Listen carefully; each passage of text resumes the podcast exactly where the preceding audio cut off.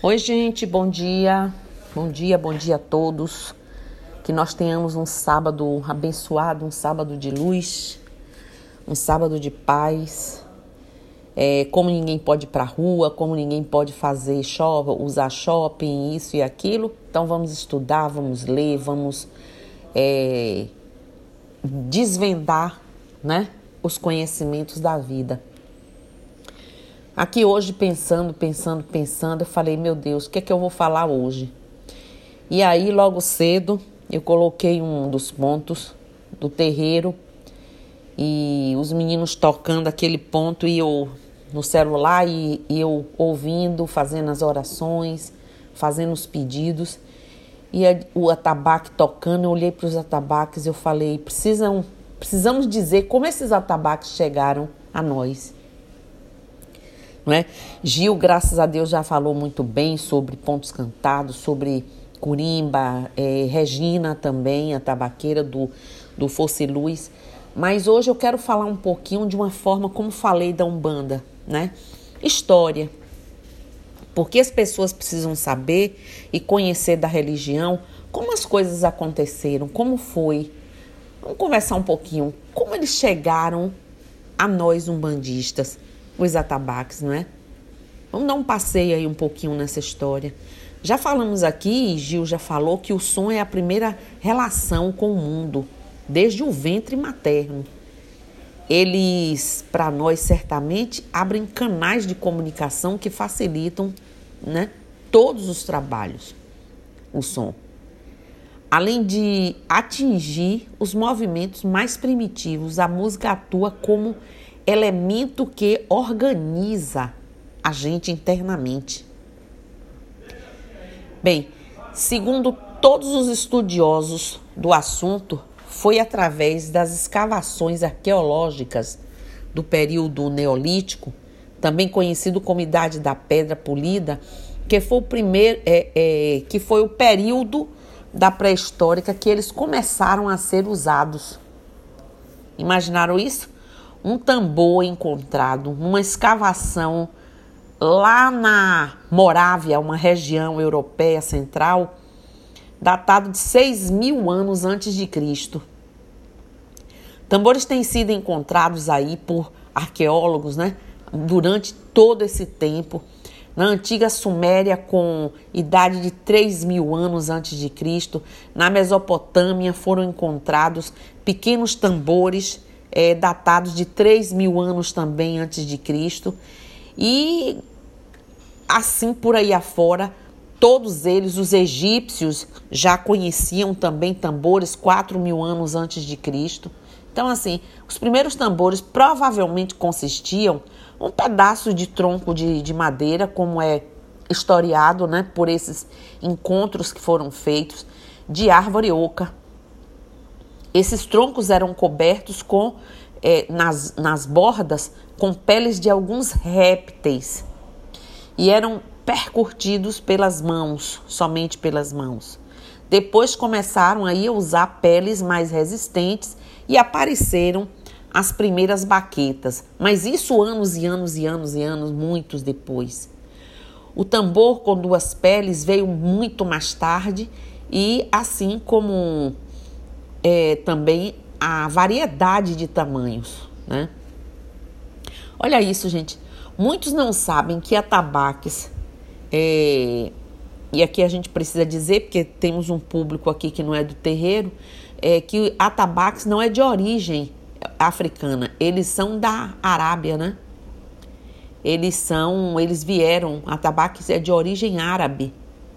É al-tabaque, como eles chamam, chamavam que significa prato, e foi introduzido na África por mercadores. Como sempre, eles faziam as trocas, né? Que entravam é, nesses continentes através de países do norte, como o Egito. Então, entrou lá pelo Egito e através das trocas que foram tendo conhecimento e foram chegando aí e foram se sendo propagados e divulgados. No Brasil, esse tambor cilíndrico, ele é cilíndrico, né? Ligeiramente cônico. Usa uma das bocas cobertas por couro de boi, já no Brasil, veado ou bode. E o atabaque tradicional é feito em madeiras e aros de ferro com que sustentam e esticam o couro. Eles chegaram no Brasil através dos africanos. Os africanos aí já trouxeram para o Brasil que adotaram na religião formada por eles, o candomblé, e eram usados nas festas religiosas dos africanos de origem Jeje, Queto e Angola. Como eu já falei lá atrás, que esse povo foram os primeiros africanos a chegarem. Apenas os malés negros é, arabizados, né? São os negros arabizados de lá da Arábia, foram que professaram é, a religião muçulmana que não usavam os atabaques, mas os outros, os Geis de Queto e Angola usavam, menos os malés que vieram é, da, da vieram lá da, da Arábia.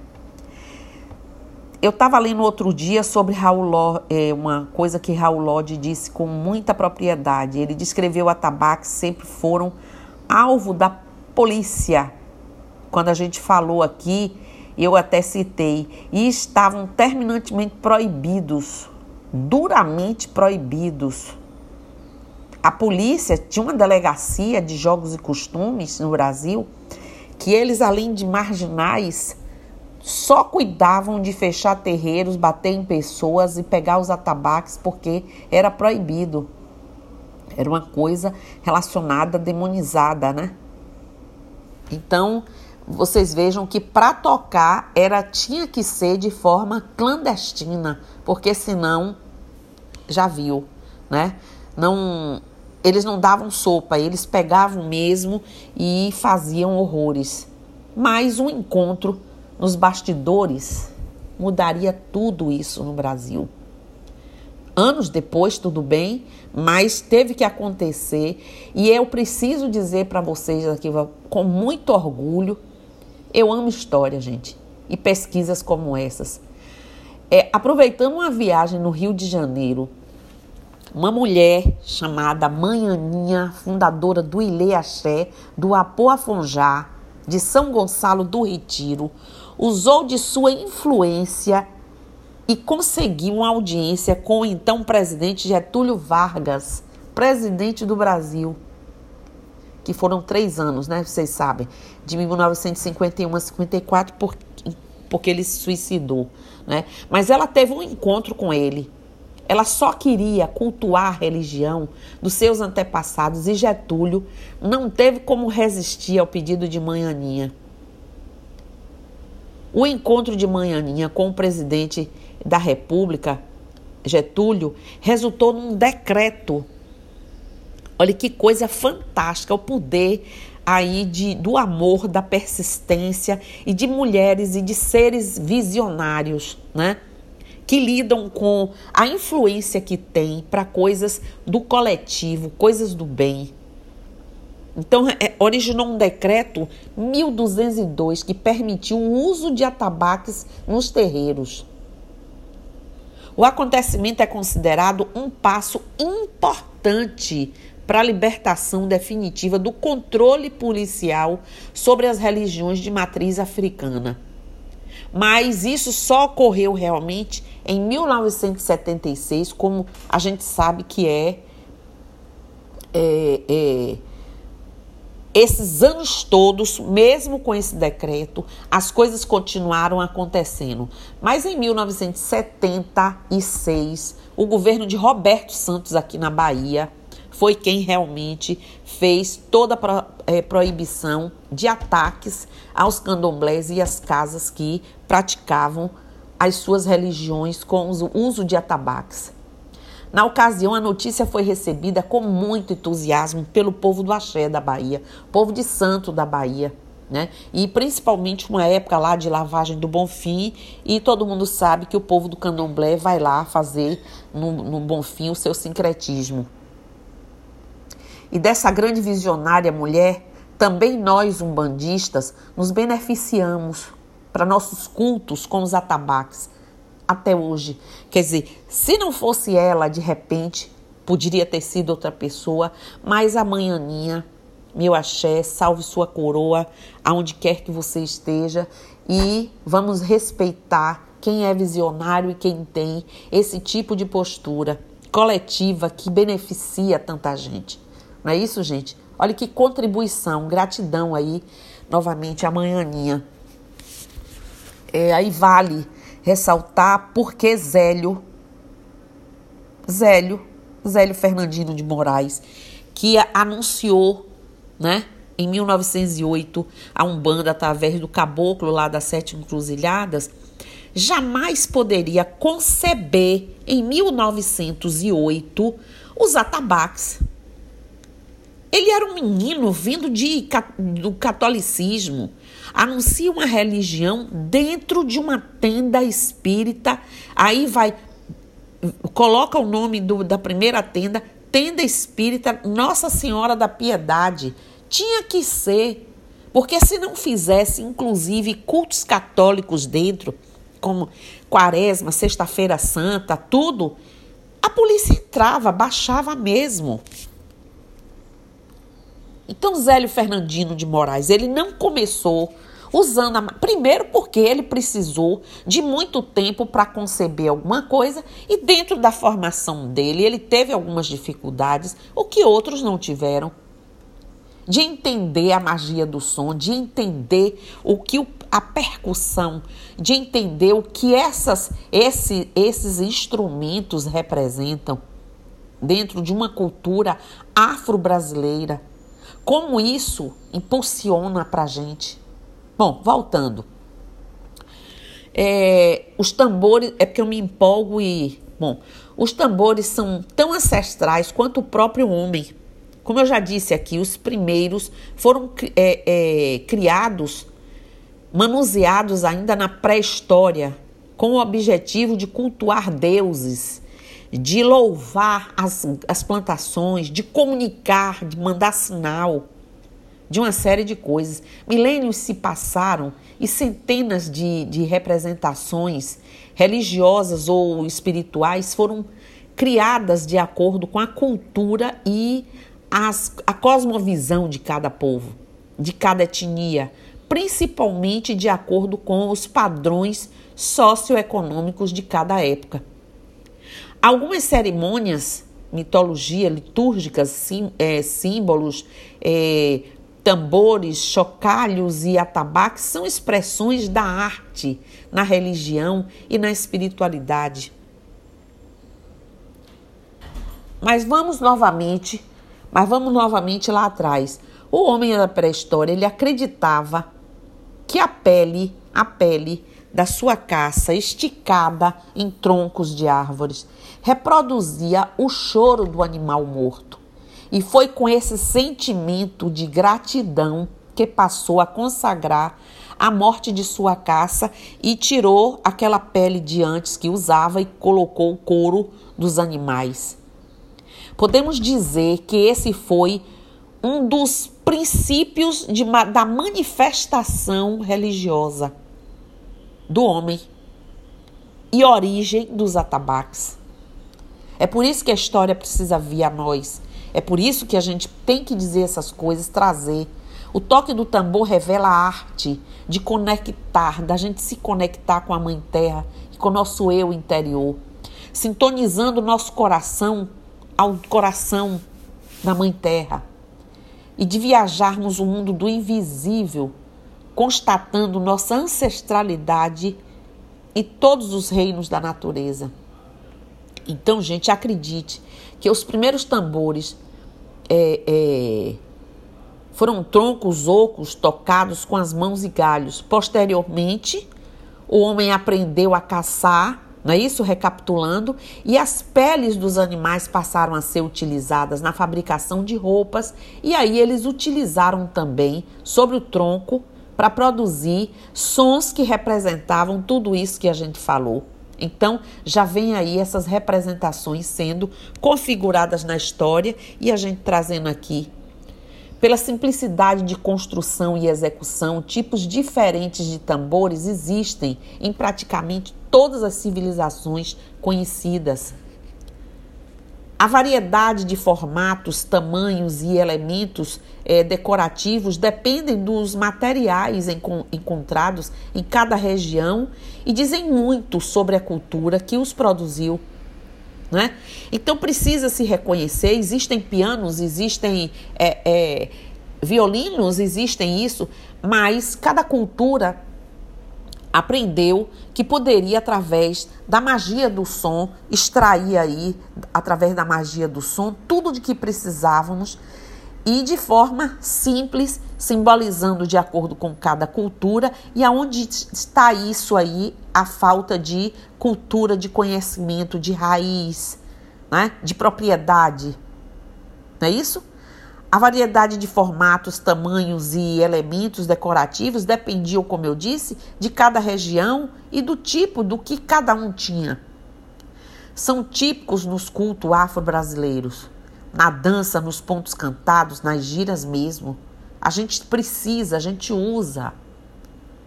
Na fase mais primitiva, a manifestação religiosa do homem tinha como base principal o contato com as divindades, o transe né? Todo mundo sabe disso. A música e a dança sempre foram os principais geradores dessa comunicação com os deuses para eles.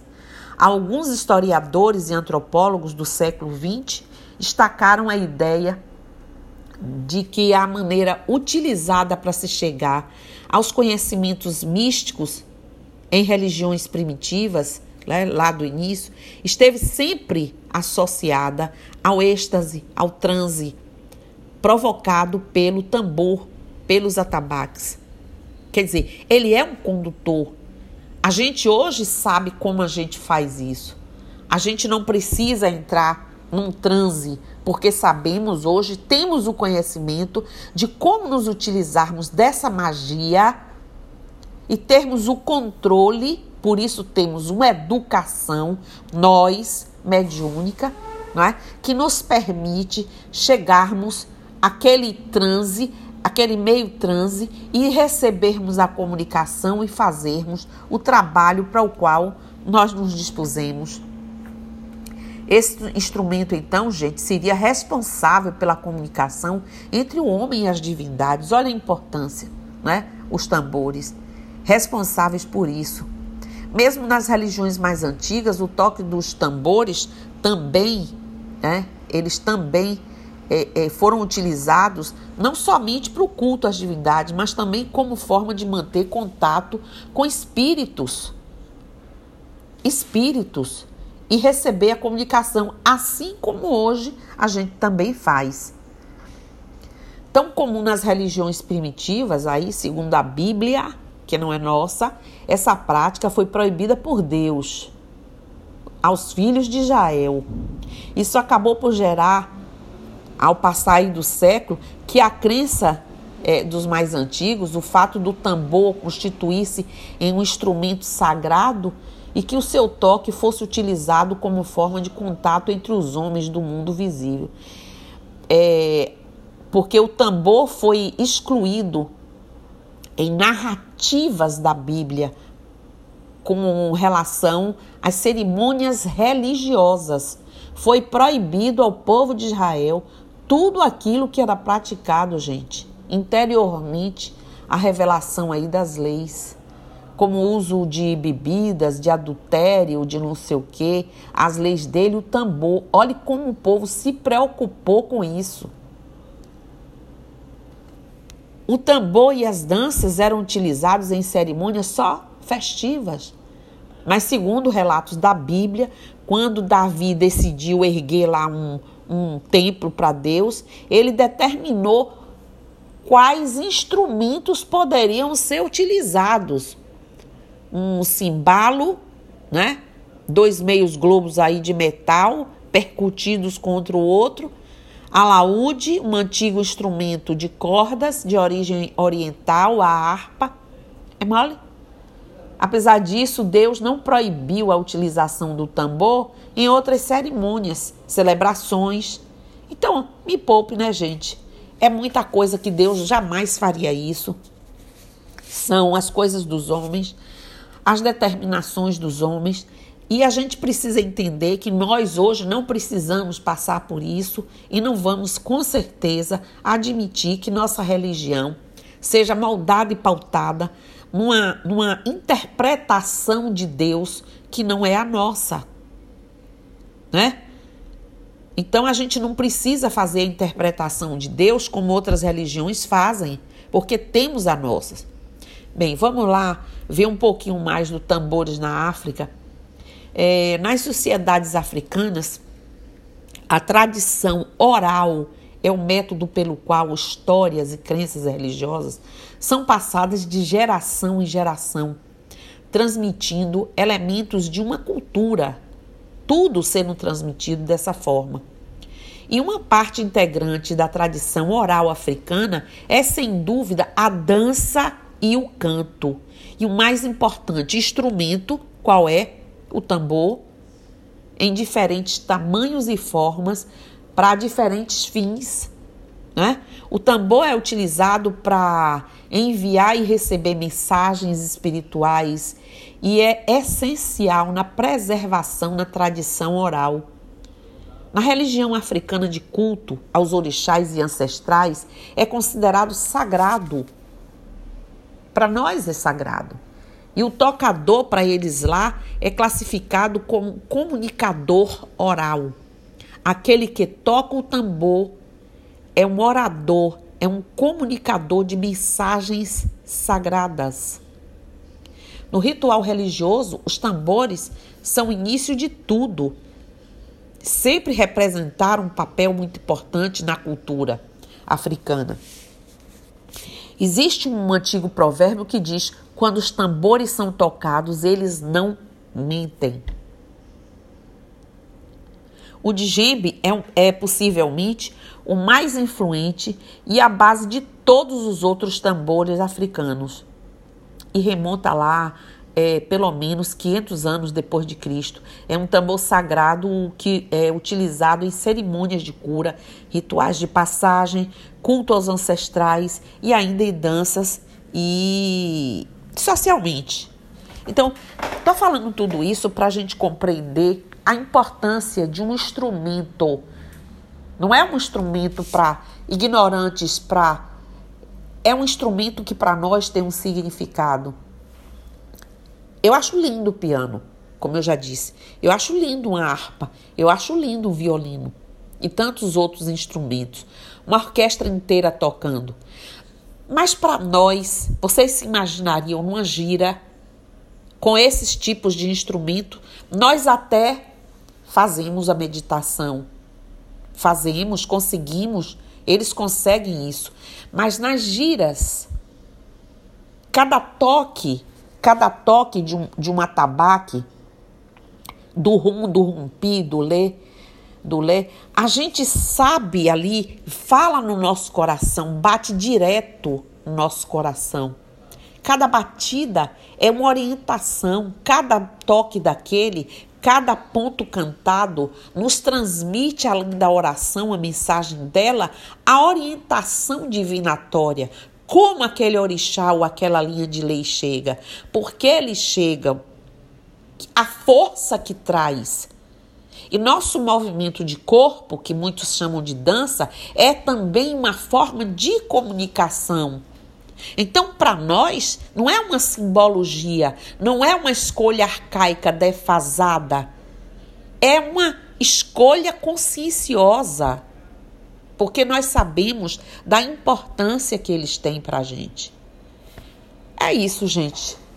Eu fico emocionada de falar de história de trazer história, porque eu sei que, por exemplo, poucas pessoas param um pouquinho para dizer a manhaninha do Ilê Axé do, do Opô Afonjá. Obrigada, manhaninha, onde você estiver. Muito obrigada, Getúlio Vargas, por ter ouvido, porque de qualquer forma a coisa não aconteceu lá em 1954 no Rio, só consolidou de verdade, mas por que ela teve lá e por que ele fez o que fez, o decreto? Não é isso? Então, se nada disso acontecesse, se pessoas não tivessem é, se jogado, não tivessem acreditado, não tivesse de forma é, não política, mas politizada, organizando o seu povo, sua crença, sua história, sua ideologia, feito tudo isso, a gente não tinha o que a gente tem. Então, nossa gratidão aí por todo essa, esse povo, né?